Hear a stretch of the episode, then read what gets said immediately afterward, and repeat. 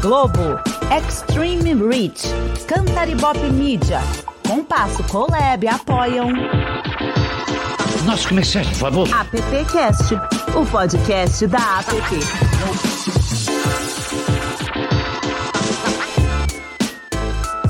Bom dia, boa tarde, boa noite. Eu sou a Mari Cruz, diretora da App Brasil. Você é muito bem-vindo e bem-vinda ao AppCast de número 99. Isso aí, estamos caminhando para a edição número 100, com várias surpresas na próxima edição. Mas antes disso, nós vamos abordar hoje no AppCast a realidade do mercado nas capitais e cidades do interior. Os desafios no mercado de trabalho, um tema que sempre entra em evidência e traz as mais variadas opiniões, principalmente quando abrimos espaços para diferentes regiões do país colocarem as suas realidades. E é hoje o que a gente vai fazer aqui. Nós vamos ter um time trazendo várias realidades do Brasil todo onde a PP está presente. A pauta deste podcast surgiu numa troca de grupo de WhatsApp da APP que apontou algumas necessidades no mercado de trabalho em diferentes regiões do país. E achamos que seria mais do que necessário trazer essas discussões para o nosso AppCast.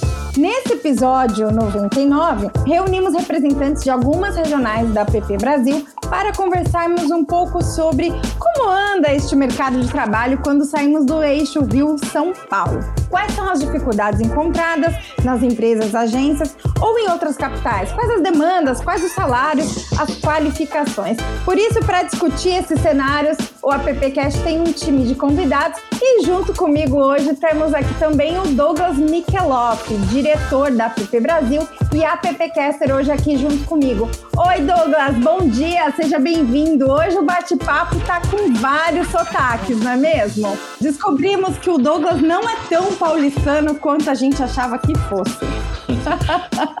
Bom dia, Mari. Sejam todos bem-vindos a mais um AppCast. Pois é, assim, é, meu nascimento não é na capital de São Paulo, mas é uma cidade próxima que é São Caetano do Sul e moro em São Bernardo do Campo, né? Que pelo registro geográfico é considerado já interior, né? Mas a gente tá na, na região metropolitana, então tem-se um pouco de tudo aqui, né? Às vezes o, o ABC paulista é até mais próximo da capital né, e do centro de São Paulo do que alguns bairros de São Paulo que são mais afastados, né? Mas é bom trazer essa diversidade, falar um pouco sobre essa questão do, dos desafios que o eixo, né, fora do de Rio São Paulo, traz para as empresas de comunicação, principalmente as agências, mas que também acho que tem bastante oportunidade de desenvolvimento, né? Vamos ouvir um pouco os nossos convidados hoje e estimular que eles nos, nos deem as suas percepções sobre o assunto. Com certeza. Eu vou começar chamando a Aline Pilege, que ela é sócia e diretora de criação da agência Move e ela é diretora da PP Ribeirão. E ela tá hoje na expectativa, porque ela já contou nos bastidores que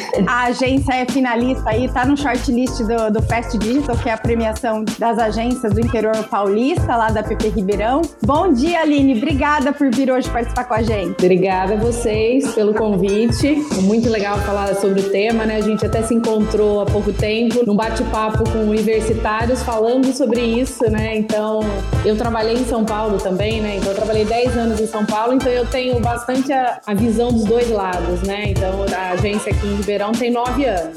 E eu trabalhei 10 anos em São Paulo. Então tenho um pouquinho aí para falar desses dois mundos.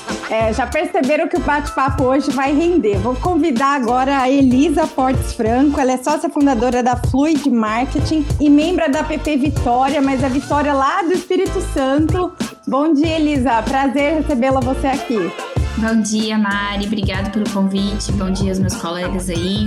Tô curiosa para ouvir todo mundo. Acho que é uma oportunidade super legal, né, da gente abrir essa troca. Inclusive, a temática surgiu de um assunto, eu acho que foi no WhatsApp da PP Vitória, né, Mari? Então, exatamente. É, eu, eu, Você está faltando a PP Exatamente. Então é um prazer. Agradeço aí o convite. Curiosa para troca. Ô Douglas, e agora a gente vai para qual região chamar quem? Porque agora nós estamos aqui com o mapa do Brasil chamando todo mundo para conversa. Ó, vamos chamar primeiro o pessoal lá da Bahia, de Vitória da Conquista. Vamos chamar o Gil para conversa. Bom dia a todos. Tudo bem? Vamos lá. O Gil Cariri, ele é diretor da agência Você Vê e diretor da PP Vitória da Conquista na Bahia. Bem-vindo, Gil. Bom dia, pessoal. Tudo bem? Muito obrigado a todos aí. discutir um pouquinho sobre o mercado publicitário e as dificuldades que a gente está passando aqui também no interior. Talvez seja um pouco diferente do que vocês vivem aí, ou talvez seja igual. Exatamente. Tem, tem as diferenças, mas tem também as similaridades, né? É. Exatamente. Algumas coisas só mudam de endereço, tá? Então Exatamente. vamos lá, falar com o, o Fábio Marchetti. Ele é CEO da Quit, Di- Quit Digital e presidente da PP Sorocaba. Oi, Fábio, bom dia, tudo bem? Eu acho que eu falei errado o nome da sua agência. Me corrija, por favor. Aqui a gente tem uma brincadeira que se falar o nome kite correto, já ganha desconto na proposta. Eu já ganhei desconto na proposta. É. Cara, normalmente o pessoal fala kit mesmo, não tem jeito, né? Mas a gente tá aqui lá no interior, vamos colocar um R puxado no AppCast hoje pra gente falar aí de mercado, de marketing, de contratações, de gente, né? E gente do interior. É, adoro é esse R hora, filho. puxado. Eu adoro, eu tô me sentindo em casa hoje no interior, viu? É, como, como o Adão fala, Mas vamos lá, lá. lá do condado de Campinas, né? Estamos aqui. Pois é, tô adorando, gente, tô adorando, tô me sentindo em casa. Mas vamos começar aí nosso bate-papo. Na opinião de vocês, né? Quais são as maiores necessidades do mercado no interior? Fábio, vou começar por você. Chamamos você por último, mas você começa respondendo essa. Olha só, né? Que né, é, responsabilidade, né? É, e engraçado, Mari, porque assim, no começo do ano, aqui na a, a Kite, a gente fez uma pesquisa de mercado chamada DigiInsights, né? A gente pesquisou a região metropolitana de Sorocaba para traçar um cenário, um panorama, né? De entender esse pandemia, pós-pandemia, como é que estava, como é que não estava, né? E uma das coisas que a gente foi abordar nessa pesquisa foi exatamente é, como que estavam as contratações. Né, se demitiram muita gente no nosso mercado, se contrataram, como é que estava isso? Uma pesquisa pautada na, nas empresas. Né? Então, as agências também participam, mas o foco sempre foi o empresariado. E engraçado que aqui, uma das coisas que ap- apontaram na pesquisa para a gente, 34% dos entrevistados colocaram que a maior dificuldade é encontrar profissionais capacitados para a equipe. Né? Então, a busca por, por gente qualificada está ainda no topo do ranking. Hoje, 60% desses empresários mantiveram a sua equipe. né? Então, a gente teve um, um cenário de poucas demissões no quadro de comunicação, né? 60% deles re, re, né, conseguiram reter essas equipes, mas ainda existe uma grande dificuldade em encontrar profissionais capacitados para assumir as, né, os cargos de liderança, os cargos de chefia, né, quando a gente está falando aí da, da parte de comunicação. Mas também um outro dado interessante, cara, é que a grande maioria, né, o, o, a gente vai no contraponto agora. Do outro lado, quando a gente perguntou para eles quanto eles investem em qualificação, 60% deles não investem em qualificação.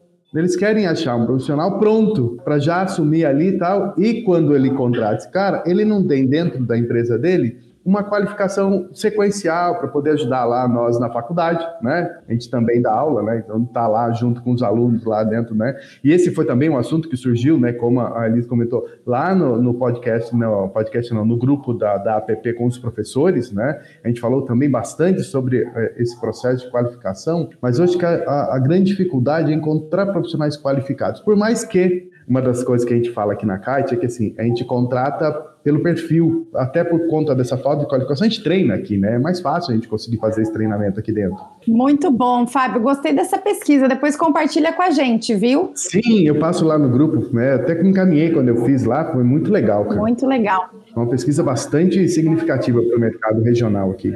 E Elisa, como que você vê quais são as maiores necessidades aí no mercado de Vitória? Mari, eu acho que aqui o que se discute mais é onde está o dinheiro, né? Onde está o dinheiro? É, aqui em Vitória a gente tem é, poucos grandes anunciantes, eu acho que o principal talvez seja o governo, né? Sejam as prefeituras. Existe aí muitas agências, a, a Fluid é uma dessas agências menores, né? Embora a gente já tenha aí oito anos de, de, de, estrada, é uma agência ainda pequena, é, não tem perfil de entrar em licitação, então não é o nosso perfil, não é o que a gente deseja, então o nosso desafio, nossa dificuldade é ainda maior. É, a pandemia permitiu que a gente ampliasse os nossos horizontes, então hoje a gente atende clientes de fora do, do estado, então hoje eu atuo em outros estados aí é, no Brasil, então isso foi um grande facilitador, eu acho que a, a, a pandemia permitiu que esses anunciantes de fora experimentassem, né? Passassem por essa experiência de ter uma agência que não fosse presente fisicamente, que não fosse uma agência local. Então, acho que isso contribuiu mas ainda assim é, é, escasso o dinheiro aqui. Ele fica é, aportado aí em, em, poucos anunciantes, nas mãos de poucos, e por isso tem uma rotatividade também que incomoda, né? Então eu acho que, falando por mim, passa mais por aí aqui. Nosso mercado é muito pequeno, né? Então é, acho que a dificuldade maior está nesse sentido, né? Onde está o dinheiro, aonde é, onde encontrar esses anunciantes, a valorização também, às vezes existe o dinheiro, mas existe uma preocupação que é algo que eu pessoalmente luto por muito tempo, de valorização é, da profissão, de valorização é, do nosso mercado aqui, eu acredito que isso tem melhorado, vejo avanços nesse sentido, mas a minha percepção, principalmente agora que a gente atua em outros espaços, é o quanto aqui no Espírito Santo ainda é carente nesse sentido de valorização e de investimento mesmo, né, do, desses anunciantes, dessas empresas, onde estão essas empresas? Eu acho que dinheiro não é problema aí na capital do agronegócio, né, Aline? Quais são os desafios aí da Move Ribeirão Preto? Olha, eu, e o pior é que dinheiro é problema. Na verdade, assim, não é só o dinheiro. Sempre é, né? Não é, não é o dinheiro, não. O problema é a valorização, que é isso que a Elisa estava falando, né? Como eu trabalhei 10 anos em São Paulo, eu trabalhei desde Ministério da Educação, trabalhei com Mastercard, trabalhei com Procter, com a realidade é completamente diferente, completamente diferente. Então, quando eu vim para cá e eu me deparei com a verba que tinha para as coisas, né? Então você tem que fazer, você tem que ter, ser até mais criativo no interior, porque você não tem dinheiro. Parte do princípio que você tem que fazer malabarismo, né? Mas existe esse problema da valorização mesmo, assim, porque as empresas, primeiro tem empresas muito grandes que não tem nem departamento de marketing. Isso já é uma coisa surreal, assim. Então, eles acham que a agência vai ser o marketing da empresa deles. Como eles não dão valor a isso, eles também não pagam por isso, né? Ele tem muito dinheiro mesmo, só que não tem a cultura do marketing. Então, se não tem a cultura do marketing, é muito difícil você cobrar. Na verdade, você até cobra, mas é muito difícil eles darem valor, né? É muito difícil você cobrar uma tabela da PP. Se usar a tabela da PP sem dar desconto, é a coisa mais milagrosa. Vamos fazer uma pesquisa, né, com as agências aqui. É muito difícil. Então, eu acho que o maior desafio é realmente assim valorização do mercado. E o que, que acontece, né? A gente tem, eu até anotei, né? Eu acho que são é uma reação em cadeia, né? Então você tem desde a formação, que cada vez, assim, os cursos precisam ser adaptados, e foi uma conversa que eu tive com a coordenadora de uma das universidades daqui. É, a grade precisa evoluir, né? Para o mercado hoje em dia, até para os alunos terem mais interesse né, no, nos cursos de comunicação, e isso precisa ser levado adiante, isso precisa ser levado para dentro das empresas. Então, a valorização começa na universidade e vai para dentro das empresas, porque é realmente uma reação em cadeia, né? E se o universitário não dá valor, a pessoa que vai estar dentro da empresa não vai dar valor e vai ser uma constante luta da gente mostrar a importância, né, e, e, o valor do nosso trabalho. Essa é a maior dificuldade que eu tenho. Então, o que a Elisa falou também aqui é um, é um ponto que, que me incomoda bastante. Gil, e para você, como que você tá? Qual que é a sua opinião? Qual que é a sua experiência aí em Vida Conquista? Bem, na verdade, assim, aqui é um pouquinho, um pouquinho é um, um tantinho de cada um desses aí, tanto do Fábio como da Elisa como da Aline, né? O mercado aqui, a, a, cidade ela tem 360 mil habitantes, fica numa área muito estratégica aqui na região sudoeste, porque ela a gente brinca, né? Capital da Bahia é Salvador, mas Conquista ela estrategicamente ela tá cortando a, ela tem uma, a Rio Bahia, né? Que é a famosa Rio Bahia, corta a cidade. E em torno a gente tem mais de 70 municípios. Então aqui é meio que a capital do sudoeste da Bahia. A gente tem em torno aqui de 2 milhões de pessoas que por mês circulam aqui na cidade. Apesar de ser uma cidade pujante, e aí pegando um pouco da fala da linha aqui, é, o empresariado ele não tem uma cultura de marketing, né? Não valoriza o trabalho da agência. Com a pandemia, o que, que aconteceu, né? As agências eram muito focadas na publicidade e propaganda em si, e sempre foram focadas aqui é, na cidade. E com a pandemia e o digital chegando, as agências, assim, o, o que eu vejo hoje é que as agências não se prepararam para esse momento. Foi tudo muito, pegou todo mundo de surpresa. E o empresário hoje ele acha que tudo resolve com o digital, né? E aí, como a gente tem uma, uma prostituição do mercado, tem muita gente fazendo a preço de banana, então acaba que o empresário não consegue enxergar e valorizar o trabalho de uma agência realmente que faz o trabalho bem feito, né? Que entrega. Esse é um ponto. O segundo ponto é que o digital começou a ter a questão de você conseguir dar uma satisfação do cliente em relação à verba dele. Então, investi tanto, tive tanto de retorno que talvez aí na publicidade convencional, principalmente a gente aqui do interior, não existe pesquisas. Então, qual o veículo que dá mais audiência, qual o veículo que teve mais retorno efetivo naquele cliente de varejo. Então, o digital, ele consegue fazer isso, claro, tendo um profissional ou uma agência que saiba realmente fazer um trabalho bem feito. Só que com isso, o que aconteceu? O, o empresário ele começou a querer pagar pouco, porque existe um, uma prostituição no mercado e querer um resultado efetivo. E aí fazer comparação de mídias, né, enfim, da mídia tradicional. Então a mídia tradicional deu uma caída substancial aqui o digital ele hoje ele está muito o empresário vê dessa forma, né? E aí o que eu sempre falo para os clientes da agência é que o, o, digital e o tradicional eles são complementares, né? Um complementa o outro, um reforça o outro. Então naquele mesmo momento que entra um tráfego pago ali, está entrando um comercial na televisão para ter um apoio de mídia, enfim, mas o cliente ele vai por, por preço, né? Esse é um ponto. Segundo ponto é de profissional. Com a pandemia, por exemplo, hoje a, a agência ela está home office, ainda está home office. A ideia é que a gente volte no mês que vem. A gente quer trabalhar com o híbrido, parte da agência física e outra parte home office e a gente fazer um, um revezamento, né? Mas com o home office, e aí o que aconteceu? Muitas agências pegaram seus profissionais e falaram: fica em casa e a gente vai trabalhando em casa. Foi, foi, foi. O que, que aconteceu? Esses profissionais eles viram que eles conseguem atender várias agências. E aí o que acontece? Como ele consegue atender várias agências, ele não é mais exclusivo seu, ele ganha três, quatro, cinco vezes mais do que você conseguiria pagar porque não é nem a questão de, de valorizar o profissional, é a questão de realmente o, o você ter cliente para pagar aquela, aquele valor para aquele profissional para trabalhar só para você. Porque antes, se você pagava X, ele em casa agora trabalha atendendo três, quatro agências, ele ganha 4, 5x. E aí você não consegue mais remunerar dessa forma. Então, é, a gente teve uma. Os, os bons profissionais hoje, a gente é difícil ele querer ficar trabalhando fisicamente na agência, a não ser se for um valor realmente que é impossível pagar. Então, é, aconteceu muito isso. Ao mesmo tempo, a gente também tem muito profissional por conta do acesso digital, enfim, de tudo que aconteceu, né, reviravolta aí no mercado. Tem muito profissional que aprendeu a fazer, mas não aprendeu a fazer certo, ou faz errado, ou não é profissional de fato. Isso aí interfere diretamente no resultado final, que uma agência tem toda uma operação um custo para manter toda a operação e não vai conseguir chegar nunca a uma urgência, por exemplo. Né? Então, assim, a gente no interior tem todas essas dificuldades.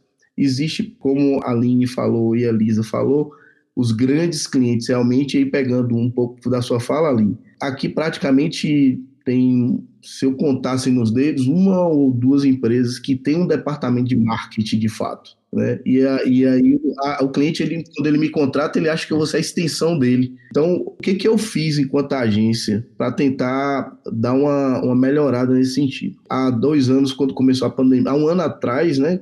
Já estava na metade da pandemia. A Você Vê, você foi uma agência que focou muito no planejamento. Então a gente tinha a publicidade propaganda normal dentro da nossa operação, mas a gente tem um foco muito no planejamento, na entrega de, de da pesquisa com o cliente. Então a gente, há um ano atrás, a gente resolveu investir mais nisso e ir para outras ferramentas complementares ao trabalho da publicidade. Exemplo, às vezes a gente faz uma publicidade, uma propaganda, faz um VT, faz um outdoor, faz um, enfim. E o cliente ele não está preparado para receber aquela demanda. Ele, o atendimento dele é péssimo, ele não tem um produto para vender, ou a operação interna dele ali não permite que, que aquela comunicação que você faça dê um resultado efetivo. E aí sempre a culpa é da comunicação, a culpa da agência que não fez o trabalho certo, enfim, né? E aí o que a gente voltou? A gente voltou um pouco para tentar ajudar o empresário com as ferramentas que a gente tem da publicidade e propaganda, com a mídia e ao mesmo tempo com a estratégia.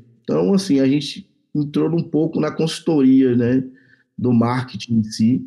Então, hoje a gente atende alguns clientes. É, a gente hoje atende um cliente, vou dar um exemplo de um cliente aqui, por exemplo que eu estou. Ele entendeu que ele tinha necessidade de um departamento de marketing e a agência está, junto com ele, implementando um departamento de marketing dentro da empresa dele. Então, é como se ele contratasse a agência como consultor. Ele, é como não? É, ele contratou a agência como consultor, a gente fica é, um turno na semana dá mais, dá praticamente um dia, né? Eu fico um dia lá na, nessa empresa. E aí ele tem um colaborador que aí a gente, eu faço ali meio que uma mentoria com esse colaborador que ele vai ser o, a pessoa que vai tocar o marketing. Ao mesmo tempo, eu fico ali pegando as demandas e aí fazendo análise, fazendo pesquisa, junto com esse colaborador e demandando para a agência a parte, vamos dizer assim, de marketing digital, de publicidade e propaganda, enfim.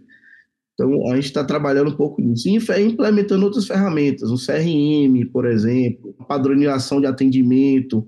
Acabou que, assim, foi a forma que a gente encontrou de poder unir, manter, inclusive, o mercado que a gente tem de publicidade e propaganda, porque hoje o cliente ele só quer digital, ele não valoriza trabalho digital e não quer pagar suficiente para um trabalho que envolva o marketing digital, a publicidade e propaganda, enfim, ele acha que o marketing digital vai resolver tudo na vida dele. Então, enfim, essas são as dificuldades do mercado aqui, assim, que, ao meu ver, são é o que está inter, interferindo diretamente no resultado. Ô, deixa eu aproveitar então pegar esse gancho do Gil aí, quero jogar um pouco de gasolina aí na fogueira para a gente poder aumentar a temperatura. A gente está falando muito da questão né, de qualificação de pessoas, né? E o Gil tocou num ponto que ele lá tem uma dificuldade de retenção de pessoas por conta que você consegue ali, uma pessoa vai fazer todas as entregas atendendo várias agências, né? E aí queria entender um pouco da, da Aline, da, do Fábio e da Elisa, até por conta de qualificação, né? O quanto hoje remuneração é um ponto importante nessa captação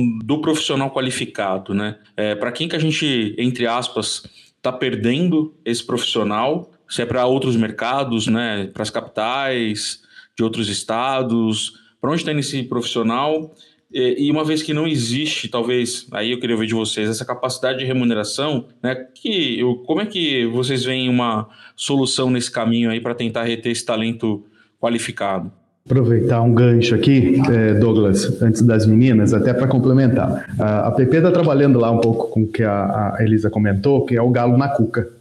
Né? A gente está aproximando o mercado profissional dentro das universidades para a gente né, trazer a universidade entendendo o mercado profissional. Então, para quem ainda não assistiu, né, entra lá no canal da app Galo na Cuca. Cara, um episódio melhor que o outro. Né? Você que dá aula, você que é profissional, a gente tem né, colocado grandes nomes no mercado aí para falar com os professores, para a gente tentar dar uma aproximada lá, né, até para trazer um pouco dessa qualificação é, para dentro desse cenário no que o Gil falou, nessa pesquisa que a gente colocou aqui, 35% das empresas com mais de 11 funcionários não têm departamento de marketing.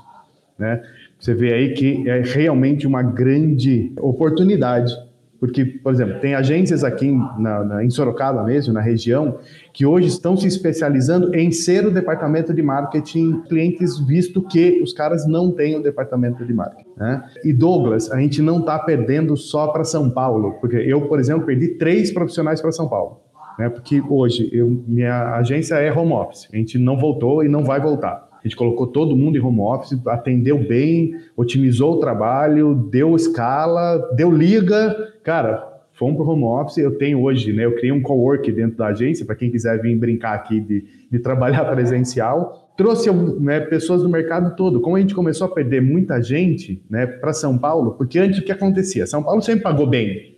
Né? Uhum. O que, que era a vantagem de estar no interior? Qualidade de vida. Né? Então a galera ficava aqui, porque pô, São Paulo é ruim, tem trânsito, tem não sei o quê, né? as grandes capitais. Então, o tanto o profissional qualificado de São Paulo corria para o interior, né? coisa que a Aline lá foi lá para São Paulo, tomou um estresse lá, falou: Eu vou tomar cerveja lá em Ribeirão, porque lá a terra é mais legal, cerveja é mais gelada, né? vou ter uma qualidade de vida melhor. E atende tão bem quanto São Paulo. Quer dizer, a gente tem um custo mais atrativo que São Paulo sem perder né, qualificação, profissionalismo e tal. A gente está perdendo para a Europa, né, para Estados Unidos, porque a galera tem contratado os profissionais aqui pagado em euro, pagado em dólar, cara. Eu, malemar, tenho tostão para pagar a galera aqui, né? Como vocês falaram, o mercado deu aquela oscilada, né? A gente variou um pouco aí, então salário é sempre um grande problema, né? Então não é só a brincadeira da qualificação. Não sei se a Aline e a Elisa estão sentindo isso também no mercado lá, da Punk, né? E, ah, recentemente eu trouxe um conterrâneo do Gil, né? Hoje meu redator é da Bahia,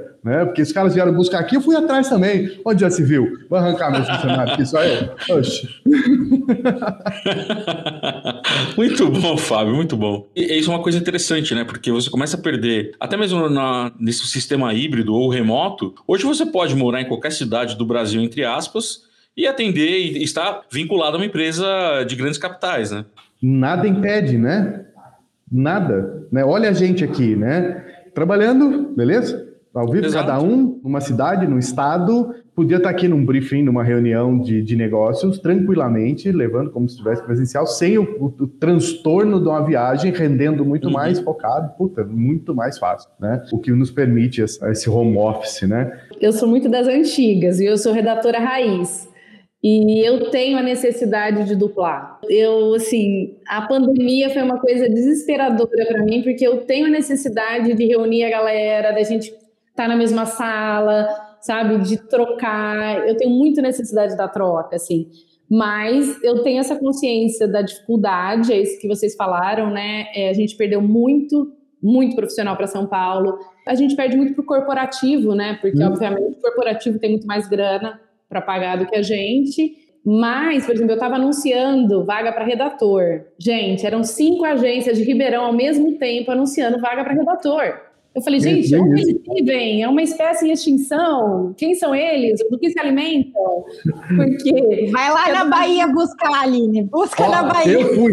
Tá da hora, viu? Mas então, eu sou uma pessoa que eu, eu, prefiro presencial, assim, eu, eu gosto, assim, da troca, eu acho que rende muito mais, rende muito mais criativamente falando, eu sou uma pessoa de criação. Então, criativamente, eu acho que não, não a, o contato, a troca, não adianta. Não, Mas não sabe, é Aline, que, que o que resolveu, porque óbvio que não foi de primeira, né? A gente sofreu até conseguir achar um modelo que desse essa presencialidade de maneira remota, né? Vamos dizer assim. Então, eu fui testando N situações, porque, cara, comunicação é isso, é troca, é estar tá junto ali, é escrever junto, é no cafezinho, aquela, né, aquele bate-papo que você pega ali de orelha e senta já sai uma nova ideia, já sai um briefing para um cliente, já sentar junto em comunicação faz muita diferença, né? Então, mas aí, o vivenciar gente... faz muita diferença, faz. né?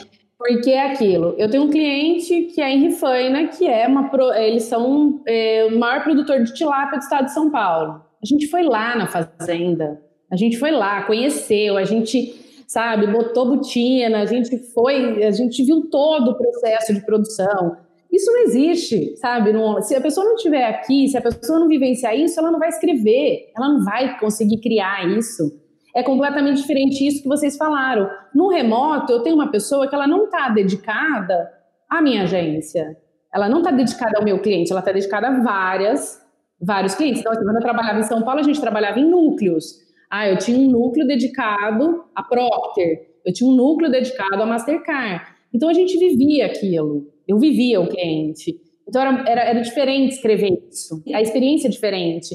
Então, assim, por mais que o remoto, ah, legal, ele facilita muita coisa, o remoto não tem a vivência. E para escrever bem e para criar bem, você precisa vivenciar. Isso sem dúvida. Eu fiz isso com um cliente agora esses dias, né? A gente foi fazer a visita técnica na unidade, mudou. Essa semana que vem eu tenho uma visita técnica agendada em Jandira com um cliente também, que muda, né? Essa, essa particularidade muda. muda, né? Mas sabe o que socorreu a gente? Os gamers que estão aí escutando a gente vão entender. O Discord. Né? É um aplicativo de, de comunicação normalmente utilizado por streamings, por gamers, é, que ele permite você estar em áudio e vídeo conectado o dia inteiro. Então, o que, que a gente fez? Eu separei meus núcleos, né? Eu trabalho aqui em núcleos atendendo o, os clientes, e a galera fica em áudio e vídeo conectado o dia inteiro, né? Então, aquele papo de cafezinho, tá todo mundo ali o dia inteiro se sacaneando, enchendo o saco, postando coisas, né? foi o que realmente deu essa uh, permitiu que a agência tivesse essa, esse entrosamento, né? Por mais que eu não vou conseguir trazer o Rodrigo, né, meu redator lá da Bahia aqui para fazer a visita nessa semana, né? Que realmente faz uma falta, né? Homérica. Fábio, eu aqui aqui na Fluid a gente está funcionando parecido com o que você trouxe, né? Hoje a gente permanece home office. Eu compartilho do sentimento da Aline, mas eu tentei e a minha equipe não aderiu, assim. É difícil eu insistir porque tem é, funcionado muito bem, né? Tem funcionado, é, eles estão mais felizes, a produtividade eu acho que até aumentou. É, a gente hoje tem que considerar um custo diferente aí, que é de viagens né? Então, eu visito os meus clientes duas vezes por ano, eu faço encontros presenciais de tempo em tempo para promover integração mesmo, conexão, dar um gás, mas o dia a dia realmente ficou estabelecido nessas rotinas home office e através dessas plataformas, e enfim. Sobre o que a gente estava falando, né? Questão salarial. A questão salarial é sempre uma questão. Eu acho que eu tenho até cuidado na hora de falar disso, porque eu sou otimista por natureza, assim, e eu não acho que, respeitando as devidas proporções, os mercados regionais estejam tão diferentes de um mercado, por exemplo, tal qual São Paulo, Rio de Janeiro. É, talvez sim, em alguns espaços, em algumas situações, mas quando a gente pensa, talvez, é, a quantidade de, de agências presentes nesses espaços também, talvez a realidade, quando a gente fala das quantidades, não seja assim tão diferente da nossa realidade, uma vez que os custos de vida lá também são mais elevados. Eu, falando da Fluid aqui, a gente não perdeu ninguém. O que aconteceu é que alguns dos meus, é, da minha equipe foi para o interior do estado, então hoje eu tenho pessoas que seguem comigo, mas saíram daqui, estão em Guarapari, estão em Castelo, estão em cidades do interior. E aí seguem trabalhando nesses espaços. Eu não sei se é uma cultura também do capixaba, talvez porque nós somos uma cidade de praia, não sei. Eu, eu, eu, digo isso porque, eu, como eu falei, eu sou de Belo Horizonte, né? Mas eu sinto que a galera daqui prioriza muito a qualidade de vida. Então eu não sinto, e isso eu falo por mim, Fluid, mas eu sei que se eu conversar com os meus colegas donos de outras agências aqui, a realidade deles é muito diferente. Mas porque eu entendo que a cultura da Fluid é muito diferente também dessas outras empresas. Então eu ouso dizer que, embora o salário seja sempre uma questão, eu não acho que hoje é o salário a principal questão. Não é o salário que faz com que a gente esteja perdendo esses profissionais ou que seja o ponto crucial para retê-los. Né, eu acho que passa por outras questões, que eu acho que a gente pode, vai discutir, a Mari deve chamar essa pauta aí, mas eu não tenho esse sentimento, né? É, acho que eu deixei claro que é uma questão, é uma preocupação, é algo que a gente, enquanto donos, enquanto ocupando essa cadeira, a gente quer sempre melhorar também. Eu acredito que a gente quer sempre fazer mais e é difícil por conta desses recursos e de todas as dificuldades que os colegas levantaram aqui. O Gil tocou num ponto que, para mim, por muito tempo foi uma questão também, Gil, porque a gente acaba sendo braços estratégicos do marketing, mas a gente é remunerado pelas entregas e não pela parte estratégica, não por essa consultoria que a gente faz também. Mas hoje também, de uma percepção minha, agora que a gente atende, nós somos uma agência de nicho, né? A gente atende só shopping center. É uma paixão minha e acabou acontecendo, não por escolha, mas hoje, hoje é uma decisão. Então, nós somos uma agência de nicho. E shopping center tem departamento de marketing. E a gente atende grandes companhias, a gente atende a maior companhia de administração de shoppings no Brasil. Mesmo com departamentos de marketing inchados, essas, esses departamentos precisam de um suporte estratégico. Então, as agências hoje, eu acho que independente do tamanho, e claro, eu entendo porque faz diferença. Ter ou não um departamento de marketing faz toda a diferença. Não estou dizendo que não. Total, Total diferença. diferença. Mas assim, essa essa queixa, esses departamentos de marketing eles estão tão sufocados pelo operacional também que eles acabam pedindo isso, eles acabam cobrando isso, né? De, de essa entrega também estratégica, essa também uma agência consultora, né? É uma agência que, que também atua nesses outros espaços. Gil, é, como, Essa como questão do, pode do, complementar do, e depois conta para gente office. como que você vocês pretendem reter aí os, os funcionários, porque o Fábio está de olho nos baianos. No, no, que, que a Bahia, depois o Fábio vai contar o que, que a Bahia tem para gente. Na verdade, assim, a gente não perdeu, eh, eu não perdi funcionário. Com a pandemia, a gente não perdeu. O, o, a grande dificuldade hoje, na verdade, assim, um, dois profissionais saíram, de fato, é, mas não teve, assim, um grande, um grande impacto, porque a gente conseguiu. Aí é a vantagem do home office. É, Existem as desvantagens e as vantagens, né? A desvantagem de você não estar presencial, eu acho que eu concordo com a linha, é, interfere, hoje interfere diretamente é, até um ano, até o primeiro ano da pandemia, para mim foi excelente o home office. Funcionou muito bem, a galera engajada, a produtividade aumentou, trabalharam inclusive mais do que de fato trabalhariam na agência. No segundo ano, de, de, de um ano para cá, assim, o que está acontecendo? Muitos trabalham e poucos, existe aqueles que não, que engambelam, entendeu? Assim, é, é ruim você administrar isso, porque hoje, para você ter um home office realmente funcionando, na minha concepção, Fábio, sua equipe tem que estar tá extremamente comprometida com, com o cliente, com a agência, com o trabalho, tem que ter um nível de organização megazord, você tem que ter um, um, software de acompanhamento, você tem que ter métrica de acompanhamento. Então, assim, talvez o híbrido, para mim, vai funcionar. É, eu acho que o híbrido aqui, minha, ideia, na verdade, ter metade da equipe no, de três dias na semana, a outra metade de mais três dias na semana, para poder a gente se encontrar, porque o, acaba que você fica meio frio com o home office ali. É, ter a, a, qual é a vantagem? A vantagem é de você ter profissionais de outros lugares, com visão de outros clientes, com visão de outras agências. Às vezes você está aqui muito no interior e aí a experiência sua de Aline, de Elisa, que trabalha com, por exemplo, uma agência de nicho, que trabalha com shopping, tem toda uma estrutura e todo um, um... Porque o cliente faz você crescer, né? O cliente faz...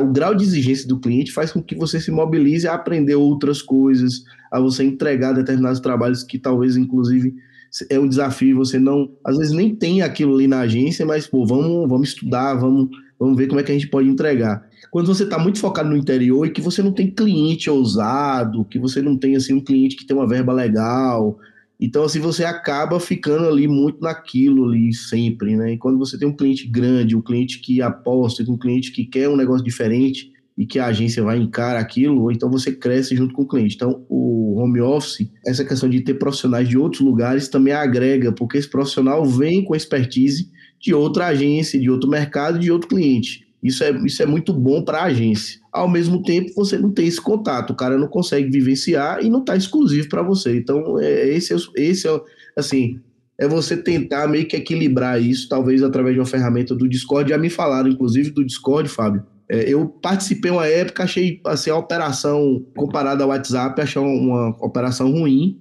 dele, mas ele tem algumas coisas muito boas, e aí me tornaram falar, mais ou menos tem 15 dias que eu estava na reunião, me falaram do Discord, que a empresa toda usa o Discord, e tem a, a, ali a, a sala de, de áudio, né? Em tempo real ali, enfim. Ó, Gil, é, é, bem isso, cara. Mas fora Foi... o Discord, um fluxo de trabalho, uma, uma, um fluxo de trabalho e uma, e uma operação interna que você vai conseguir medir tudo. É, hoje a gente está utilizando o Trello, né? A gente ainda utiliza o Trello para poder lançar pauta e acompanhar, mas já não funciona mais. Então eu estou indo para outro, né? Vou, a gente está indo para o Eclipse. É, que não é mais Eclipse, a Eclipse, então, que agora é o estúdio, né? Que a Rock comprou. É, o estúdio, que agora é a Rock eu, eu uso. comprou, exatamente. Cara, eu passei por todas essas encrencas aí, Estou fechando com eles Pois é. A mesma coisa, cara. O meu foi inverso, porque eu sofri no começo da pandemia, porque era, é, como a Aline falou, a, a gente que é raiz, para não falar que nós, né, é mais experiente de mercado, né? A gente gosta de gente, né? A gente gosta de estar junto das pessoas, né, Mari? A gente gosta de conversar, de ficar ali, né? De trazer esse calor. Né? Então foi, foi um desafio, né? Colocar a agência quando a pandemia chegou no home office. Né? E a gente foi fazendo, cara, teste atrás de teste, é, trocamos muita gente, né? Foram dois anos, eu tenho hoje 18 funcionários aqui na Kite, né? Então eu tenho gente da Bahia, tenho gente de Cerquilho, de Tietê, de Itu, de Salto, uh, daqui de Sorocaba, então assim, eu tenho gente de, de diversas cidades aqui no entorno. É, então a gente foi trocando muito, né? Eu troquei acho que quase a equipe toda, eu fiz um rodízio dela durante a pandemia para encontrar profissionais com esse perfil que você falou. né, proativos, engajados e que né, trabalhassem a favor da agência. Porque é, não é o que você comentou, Gil. Você pega lá uma galera que, puta, finge que trabalha, a gente, né, a gente não queria uma galera assim, queria uma galera que realmente fizesse a diferença. É, eu troquei de ERP acho que umas três vezes até chegar no estúdio que hoje me atende muito bem. Eu passei por, cara, WhatsApp, por, por uh, Skype, por acho que mais umas duas ferramentas de, de comunicação até chegar no Discord, onde ele né, conseguiu dar fluidez na comunicação. Então, eu tenho hoje o RP, né, o iClips, é, com toda a minha parte de coordenação da agência. Tenho o, o Discord hoje que eu utilizo é, para gestão da equipe no dia a dia de bate-papo, de núcleos. Né? Então, você consegue colocar lá os servidores por equipes, cada um tem acesso à sua sala. Tem salas que a gente tem lá com a equipe toda, aí tem servidor servidor só de insights, tem servidor só de bate-papo, tem servidor de, de bestice, que tem que ter a sala da bestice, né? Para dar aquela né, fluidez na galera, senão não, não tem jeito. E eu uso o WhatsApp com os clientes, né? Para ter os grupos com os clientes dentro do WhatsApp. Então, hoje, praticamente são as três ferramentas, além do e-mail, claro, né? Para formalizar tudo isso a gente acaba trabalhando. A gente vai colocar aqui o, o estúdio, desculpa cortar, o estúdio, e a gente está implementando também uma, a ideia de implementar uma ferramenta que é a DigiSac, porque hoje o que acontece? Cada colaborador ele tem, principalmente atendimento, então ele tem seu, seu aparelho de celular dele, não quer ficar com dois aparelhos, é o da agência e o dele, enfim. E aí a gente vai ter o, o DigiSac, que a gente vai integrar todos os números de WhatsApp. E aí é o seguinte, mesmo ele falando na, no telefone dele, é, aglutina todas as informações em um sistema todo. E todo mundo viu que todo mundo está falando. Então ele, ele chupa do, do WhatsApp todas as informações e fica só em uma ferramenta só para a gente, no caso que é Isso. gestor, enfim, né? É poder acompanhar o que está se conversando, o que tem que sair enviando, porque hoje realmente o WhatsApp tem um grupo, mas tem as conversas paralelas. Ah, o tempo todo, eu fico tretando privado, com a galera aqui, fica toda hora chamando meus, meus atendimentos no privado. Eu falei, gente, pô, põe no grupo que o atendimento sai de férias, ou dá um, um piriri nele que ele não veio trabalhar, aí tu não sabe o que tá fazendo, porque aí fica falando um monte de coisa no privado lá, né? Mas não tem jeito, fre, freguês, né? Tá sempre né, sacaneando a gente, dando jeito lá de, de enrolar a gente lá para cá, mas e é bem isso, cara. E isso tudo faz com que a gente crie um ambiente, como a Elise a Aline falou, diferente, cara. Que é o que retém, que é o que hoje dá para essa galera a condição de ter um ambiente de agência ativo, gostoso, dinâmico, né, que não perde aquela, aquele gostinho, porque quando né, a galera quer vir, vem aqui, né, a gente, né, eu tenho um núcleo que atende, né, bem a galera toda aqui dentro da, da, agência, mas que permite com que a gente não é só grana, né, porque a, a nossa geração, se a gente pegar a geração X, né? Qualquer cinquentão sem conto levava nós, né? Você ia mesmo e estavam indo lá. A Y e a Z já não. Ela já quer mais a, a, questão de ser ouvido, de participar das decisões, de estar inserido no contexto, de ter voz, ter vez. A geração alfa, os ranhentos que estão chegando aí, já vem mudar tudo de novo, né? Já vai lascar tudo de novo. Fábio, você tocou num ponto que era o ponto da minha próxima pergunta. Acho que você já sabia disso, viu? Nós vamos fazer um episódio da PPcast de agências no metaverso. Eu vou chamar o Fábio porque ele está por dentro de todos os, Boa, os aplicativos para trabalhar online. Mas, Fábio, esses dias eu vi no LinkedIn uma profissional falando sobre essas gerações, que ela trabalhou em agência por muito tempo e ela se sentiu, por um momento, empurrada da agência. Porque a gente vai ficando velho, aí ela fala: ou você vira dono da agência ou você é empurrado da agência, porque as agências hoje têm esse processo de juniorização.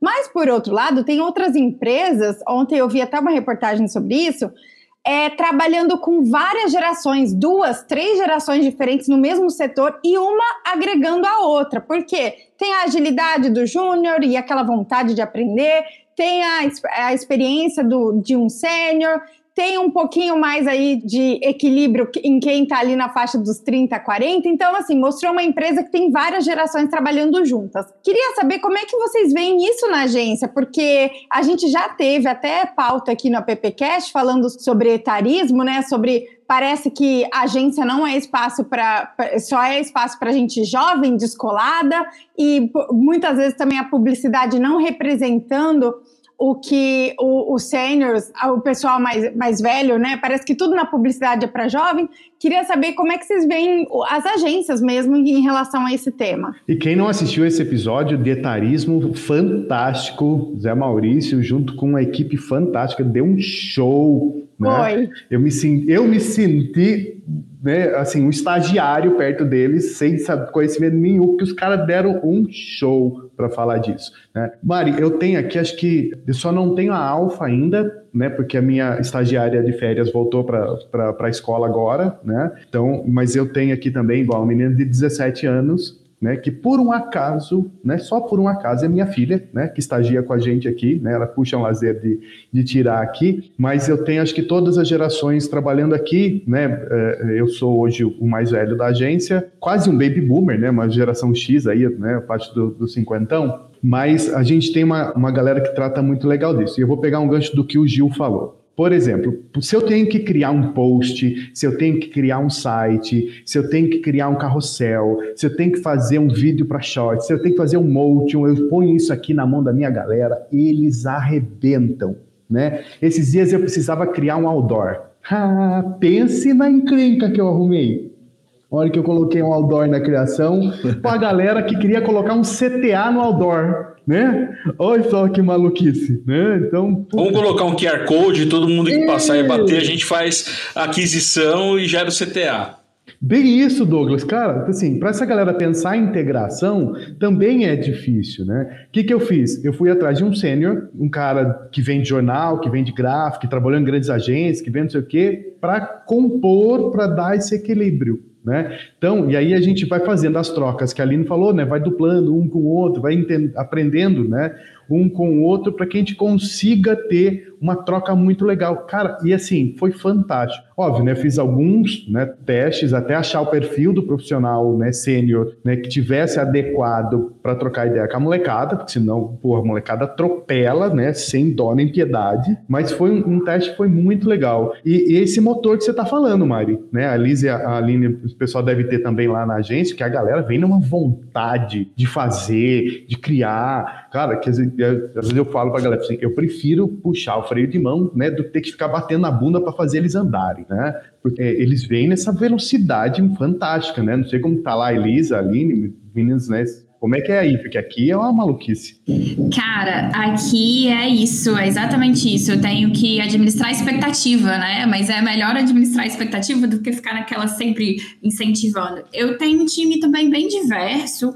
Eu não sou a mais, a mais velha da agência, então acho que não é tão difícil também acreditar nisso. Eu tenho 32 anos, é, então eu tenho pessoas no meu time mais velhos do que eu. Acho que a média é até essa faixa, mais ou menos, 30 e alguma coisa. E aí, a minha surpresa é que eu fiz contratações não só na área de social media, que geralmente é a área de social media que a gente encontra mais, né? Profissionais mais júniores, mais dispostos, né?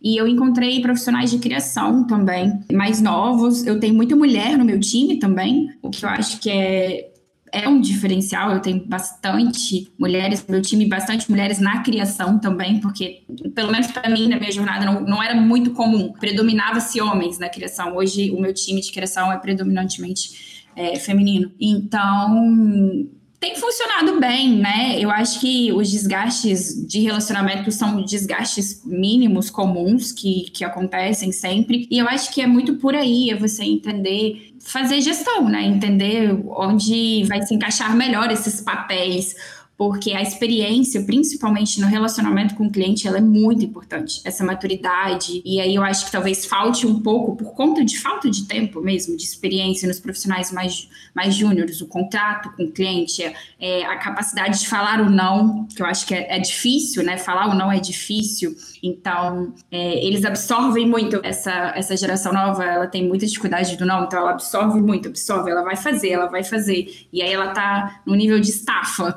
E aí, aí a gente tem que controlar isso, né? Mas, enfim, acho que tem sido um exercício bem é bacana de ver. Eu me orgulho de dizer que tem profissionais que a gente, eu falo que a gente resgatou, não no sentido de de ser salvadores nem nada desse tipo, mas é, profissionais sêniores cansados, né? Que é o que a gente vê muito aqui no nosso mercado. Aqui em Vitória, os profissionais sêniores eles não querem trabalhar em agência mais. Eu não quero, eu sou frustrado, eu não sou feliz nesses espaços, eu quero ir para outros lugares, eu quero fazer outras coisas.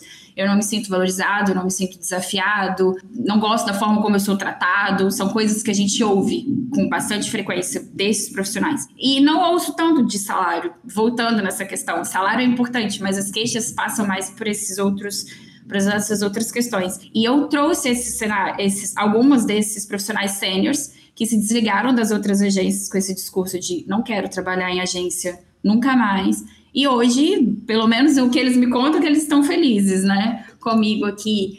Então, eu acho que essa cultura mesmo de entender que o mundo mudou, né? Eu acho que precisa, como a gente, você, o Fábio falou com o Gil, encontrar profissionais que a gente confie, porque hoje eu acho difícil a gente estabelecer uma relação, principalmente na comunicação, que não, a gente não entregue autonomia. Eu acho que eles querem se sentir. Eles, a liberdade é algo muito importante. aí talvez seja só... mais importante, Liz. Sim, exatamente. E aí, como você dá essa liberdade, essa autonomia, se você não confia? Né? Então, estabelecer essa relação de confiança para você poder promover essa liberdade, eu acho que é o mais importante, eu acho que é o que eles mais buscam. Então, eu acho que o maior problema dessa nova geração é que eles acham que eles já sabem tudo e que eles não têm nada que aprender. E Nasce tudo diretor. É, então, isso para mim é um problema, porque assim, quando você fala assim, ai, eu botei um outdoor e ele não sabia o que fazer, é porque eles não sabem é, eu anotei, sabe por que, que eles estão fazendo e para quem eles estão fazendo. Então, assim, num, é uma turma que sai achando que a rede social é o mundo, mas a rede social não é o mundo. Existe uma estratégia por trás, existe todo um porquê por trás. Então, eu sempre, eu sempre tive um negócio assim, criar, fazer um título por fazer, eu nunca gostei. Eu sempre quis saber o porquê que eu estava fazendo isso, né? Então, acho que o Gil falou muito a questão de planejamento, né? Então, é uma turma que sai achando que, porque entende de mexer na rede social, fazer um story, fazer, sabe tudo, mas na verdade, e assim, e chega num, num ah, pelo menos aqui, chega num tom de prepotência, um tom de arrogância, como se não tivesse nada que, que aprender. Cara, e eu falo assim, um, um dos meus sócios, para mim, é o melhor diretor de, de arte, até dos caras que eu trabalhei em São Paulo. Eu falei, se essas pessoas que saíssem da faculdade sentassem do lado dele, Cara, eles iam aprender tanto, mas chega achando que tem o rei na barriga, né? Então, eu tenho uma dificuldade com essa nova geração, porque na minha época, apesar de alguém ter falado aí da questão, né, que a gente ia atrás do dinheiro, não, eu pelo menos fui para São Paulo atrás de trabalhar em grandes agências, com os caras que eu mais, eu ganhava uma miséria, mas eu queria trabalhar nas melhores agências de São Paulo. Na minha época era assim, essas agências até exploravam a gente porque sabiam que a gente queria isso sabiam que a gente queria trabalhar no Malmap, que a gente sabe, no ADM9, então eles aproveitavam disso. Mas existia, pelo menos da minha geração, essa questão de ser apaixonado pela comunicação, ser apaixonado e o que eu não vejo hoje em dia. E então essa paixão movia a gente, né? É, não era o dinheiro, era tudo que a gente gostava e gosta nisso, né? E é uma coisa assim, até que no, na, no festim que teve, foi uma coisa que eu falei, eu sinto falta dessa paixão nessa geração.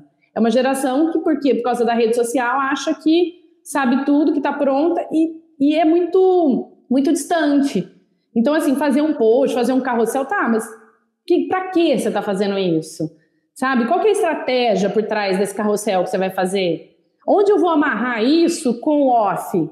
Entendeu? Então, se eles não estiverem dispostos a entrar numa agência e vamos integrar e vamos é, potencializar o que a rede social está te oferecendo, não, não tem, não tem sentido. Então, assim, o que eu invisto, a minha equipe, a maioria, é, eu tenho uma equipe bem sênior e também mulheres. 70% da agência são mulheres, mandam geral aqui e uma agência assim muito integrada nisso. Então a gente faz muito treinamento, assim, muito curso, muito aprendizado. Ó, quer fazer curso? Até para o diretor de arte mais sênior aqui, vamos fazer um curso de marketing digital e nanana, porque ele precisa também entender. Ele precisa entender, ele pode fazer a criação mais linda do mundo, mas aquilo vai funcionar para um post? Aquilo vai performar no digital? Ele precisa entender. Então, assim, o que a gente faz hoje em dia é muito, muito curso, muito aprendizado e equipe o tempo inteiro se aperfeiçoando. Mas eu acho que isso que transformou as agências, né, Aline? É. É isso que vem É o mudando. lifelong learning para todo mundo, né? Não, É, eu, bem eu, isso. eu fiz, né? Eu vivo fazendo curso. Eu falo assim, gente, porque eu começava a me sentir burra. Eu falo assim, gente, não é possível que eu aprendi tudo isso e eu me sinto conversando com essa geração, né, não, não, não acompanho. Não, e aí eles ficam inventando um monte de acompanham? nominho novo para falar da mesma coisa, para dizer que é algo diferente daquilo que a gente falou, só para fazer a gente correr atrás de algo que é a mesma coisa, né? Mas eu Não acho adianta assim, mudar os que- nominhos, né? Eu sinto, muito, eu sinto muita falta de da paixão, sabe? Eu sinto muita falta disso, sabe? Deles ser apaixonado mesmo por comunicação. Aline, eu acho que aí a gente cai um pouquinho no, no início do papo. A profissão perdeu um pouco da, do, Glamour. do glamour. Né? Bem isso, do glamour do que a gente era apaixonado pelas grandes agências, pelos grandes caras. Depois Hoje você entra na sala de aula, você pergunta lá de DM9, de W, de Yang, de. O mercado não sabe, mas você sabe da porra do influencer XYZ lá, Ah. tá dominando eles. Né? Então você, realmente perde um pouco desse, desse Exatamente. universo apaixonante que é. referência, quando- né? É, Não tem referência. Referência é Hum. influencer. total, né? É, eu sinto falta. Eu sinto. O digital, o digital trouxe, muito isso para a realidade nossa e querendo ou não houve uma desvalo- desvalorização do trabalho das agências, do trabalho dos profissionais de fato assim e da agência como todo, né? Hoje, só para você ter ideia, o cliente hoje aqui ele vê a agência como uma empresa que vai onerar a operação dele. A gente tem outro problema aqui que eu esqueci até de citar, mas é um problema que é grave, eu não sei como é aí com vocês, mas os veículos. Hoje o, ve- o único veículo que de fato respeita a agência aqui é a TV. E assim, mudou um pouco que quando a, a Globo resolveu fazer faturamento pelo líquido, então a agência deixa, assim, muitas delas não, mas algumas realmente têm um contrato e deixa transparente para o cliente que ela ganha 20% de comissão. Mas aí, a partir desse momento, o cliente começou a querer negociar a comissão. é, que é de praxe nos mercados aí, a depender do da quantidade de verba que você tem para veicular, mas aqui se tornou uma coisa muito assim muito incisiva do, do empresário. Então a gente tem e é isso a TV que hoje respeita. Então se o cliente for hoje numa veiculadora de outdoor aqui, ele vai dar duas tabelas. Isso aí complicou demais o mercado e aí o cliente hoje ele vê assim, a agência de publicidade vai onerar, eu não preciso de uma agência, eu preciso de um carinha aqui que vai me ajudar a fazer uma marketing digital. E aí ele às vezes contrata um cara para ficar lá dentro da empresa dele ou tra- trabalhando de casa, né, mas cuidando do negócio dele ali, em detrimento à agência. Claro que a gente não quer um cliente desse, né? Mas aí eu estou falando especificamente do mercado do interior, porque a gente não tem tantas grandes empresas, vamos dizer assim, que, que você vai conseguir manter uma estrutura, por exemplo, como a sua, eu imagino como sua as empresas que você atende, Elisa, que é um nicho de mercado que é shopping, que são grandes, precisa fazer campanha de varejo o tempo todo, tem as da- datas comemorativas, que tem, fora as ações que, que tem que fazer toda semana, o shopping tem que ter movimentação, tem que ter evento, ele tem que trazer público. É diferente de um cliente que ele tem uma campanha ali ou outra, que ele vai fazer num, a cada semestre, a cada três vezes no mês. O cliente de varejo que eu tenho aqui é o cliente pequeno, entendeu? Então, assim, talvez eu ainda esteja um pouco mais distante da realidade de vocês ainda. Eu entendo, Gil. É, é- é difícil É, até. é- é como se, é como se eu tivesse no, é como se eu tivesse do o interior do interior. É difícil você até convencer pelo resultado, porque como você mostra resultado se não tem entrega, se não tem investimento, né? Eu, eu já estive aí Exatamente. também. Eu brinco aqui que falo que o cliente quer o atendimento, que é a agência Atendimento África, brinco, né? Com pag- pagando o valor do interior, né? Então, assim, ele quer que você dê uma, uma puta de uma entrega para ele, só que ele não quer pagar por isso. Ele acha que não vale a pena, porque é caro demais, porque uma agência tem muita gente. Não Ô Gil, isso não é daí não, isso é aí, é aqui em É. Campinas, é em Sorocaba, é lá com o Douglas em São Paulo, a Kaline lá em, em Ribeirão. Fala, isso não é exclusividade aí não, bem-vindo ao nosso mercado. Que- Cara, é, acredite, Gil, você tá né, sofrendo isso aí, mas assim, eu passo aqui, aqui em Sorocaba, tenho certeza que a Mari lá né, em Campinas também passa isso, como a, a Elisa, cara, essa desvalorização aconteceu assim, né, acho que nacional, né? Não, Mari, como é que é Campinas aí? Então, eu estava vendo vocês conversarem e agora o Gil tocou num ponto e eu vejo que parece que é, tem ali um bolo publicitário e tá todo mundo em cima daquele bolo, sabe? E não tem essa união. Então, às vezes a agência não conversa com o veículo, aí quando a gente fala de veículo, a gente tem um milhão de possibilidades, a gente tem TV, rádio, internet, programática, Face LinkedIn, out of home, às vezes o cliente fica até perdido, aí ele vai em quem ele mais confia, ou ele vai no feeling dele, né? Tipo assim, o meu feeling, vou seguir meu feeling, porque é muita gente para eu conversar. É, eu vejo que até o cliente, às vezes, ele tá perdido aí né, nessa história, né, gente? É tanta informação, tanta coisa, detalhe, tanto é mundo de tantas possibilidades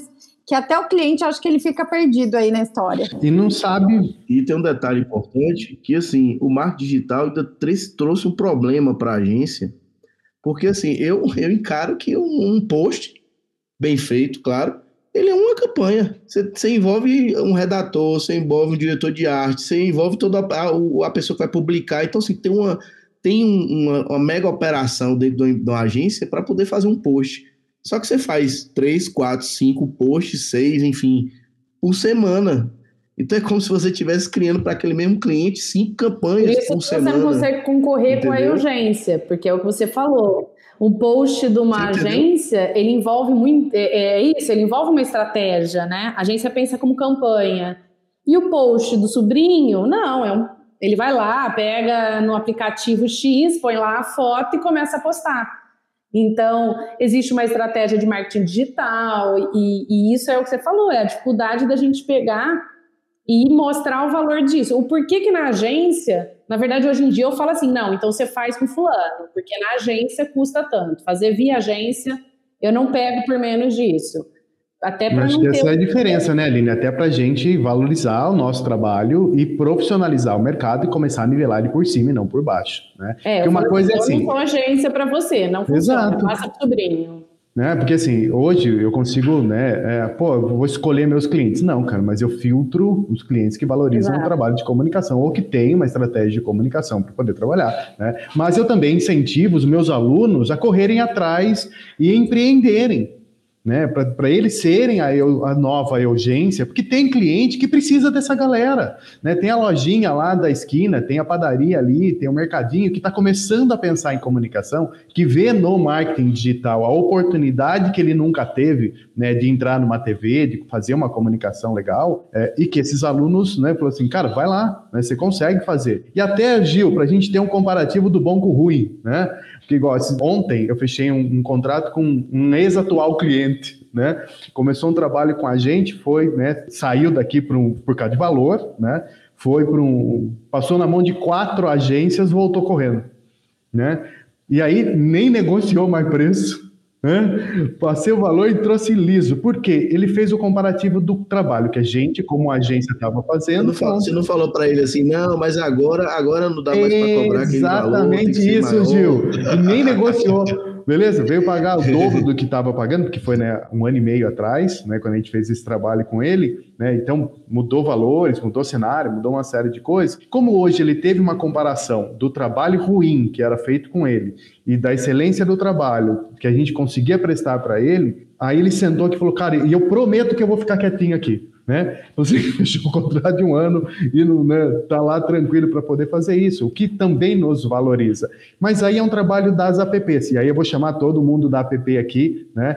Que é um trabalho que a gente, como APP, tem que fazer nos mercados regionais, que é sentar com as agências e com, com os anunciantes e com os veículos para começar a entender e promover ações via app nos mercados, para profissionalizar o mercado, para trazer um cenário mais é, convergente entre agências, entre agências e veículos, o que num cenário há pouco tempo atrás não era possível, era uma guerra homérica, né? Pelo mesmo cliente, pelas agências, pelos espaços tal. Hoje você tem um cenário um pouco diferente já de convergência entre os profissionais. Hoje é muito mais fácil ser parceiro de uma agência e em determinados momentos eu sou concorrente dela. Hoje eu tenho agências digitais que são parceiras em alguns clientes meu, eu sou parceiro em outros clientes dessa agência e nós somos concorrentes em outros clientes quando a gente vai brigar pelo mercado. Né? Isso era impensável há três, quatro, cinco anos atrás, cara.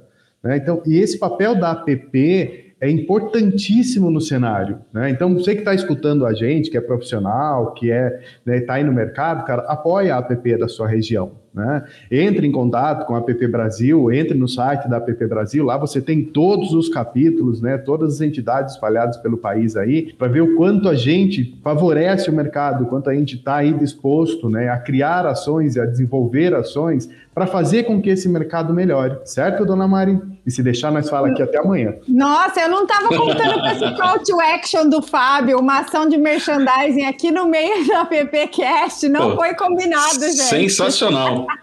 Ô Douglas, o nosso bate-papo já está com uma hora e dez.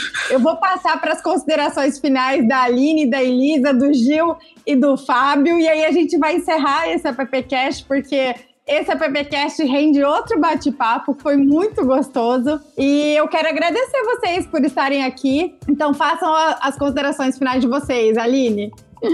Eu que agradeço o convite, foi um papo super gostoso.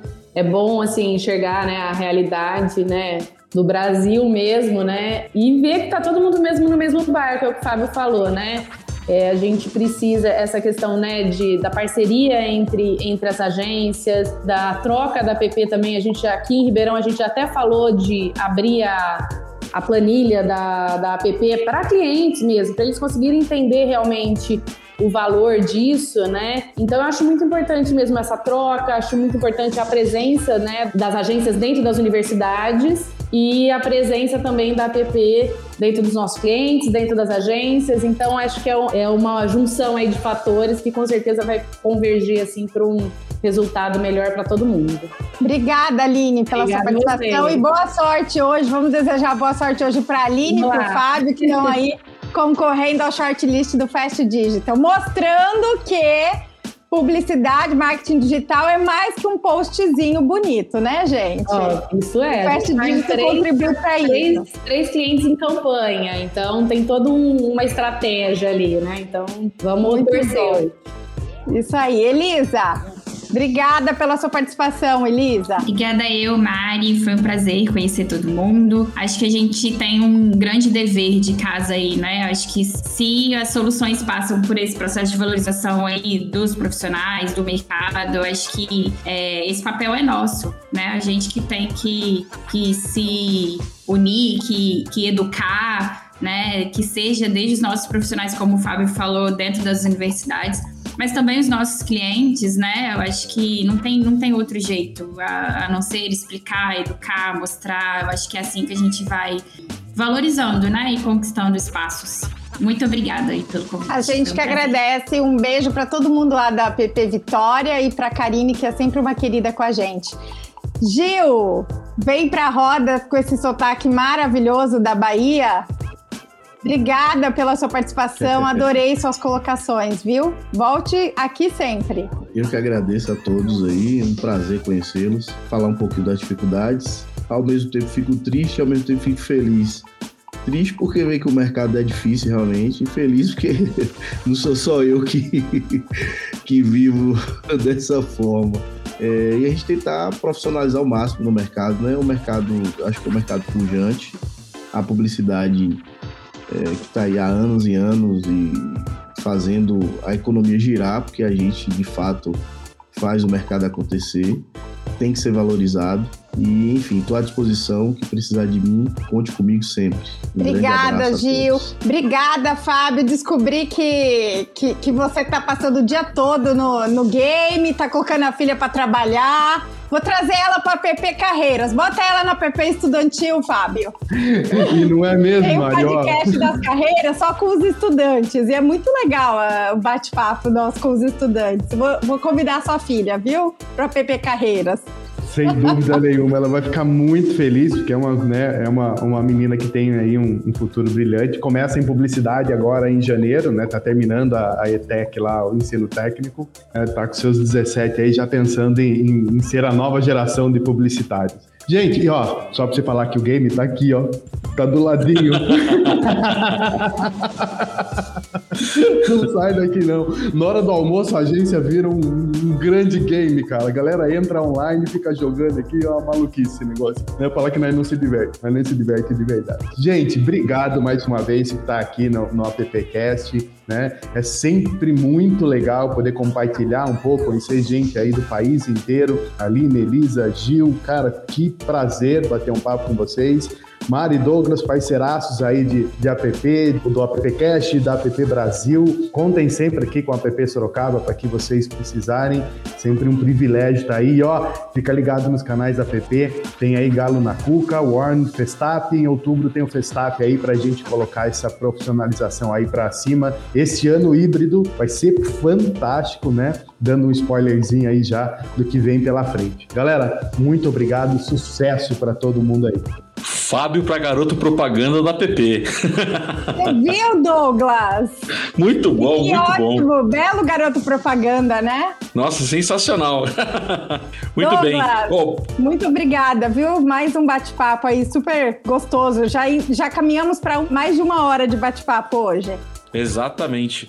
Obrigado, Mari, pelo convite novamente da turma da PP. Obrigado para Cris, Geni, o Silvio e todos os nossos colegas aqui que participaram. Acho que a gente traz uma riqueza para a nossa profissão, para o nosso meio, para a nossa indústria.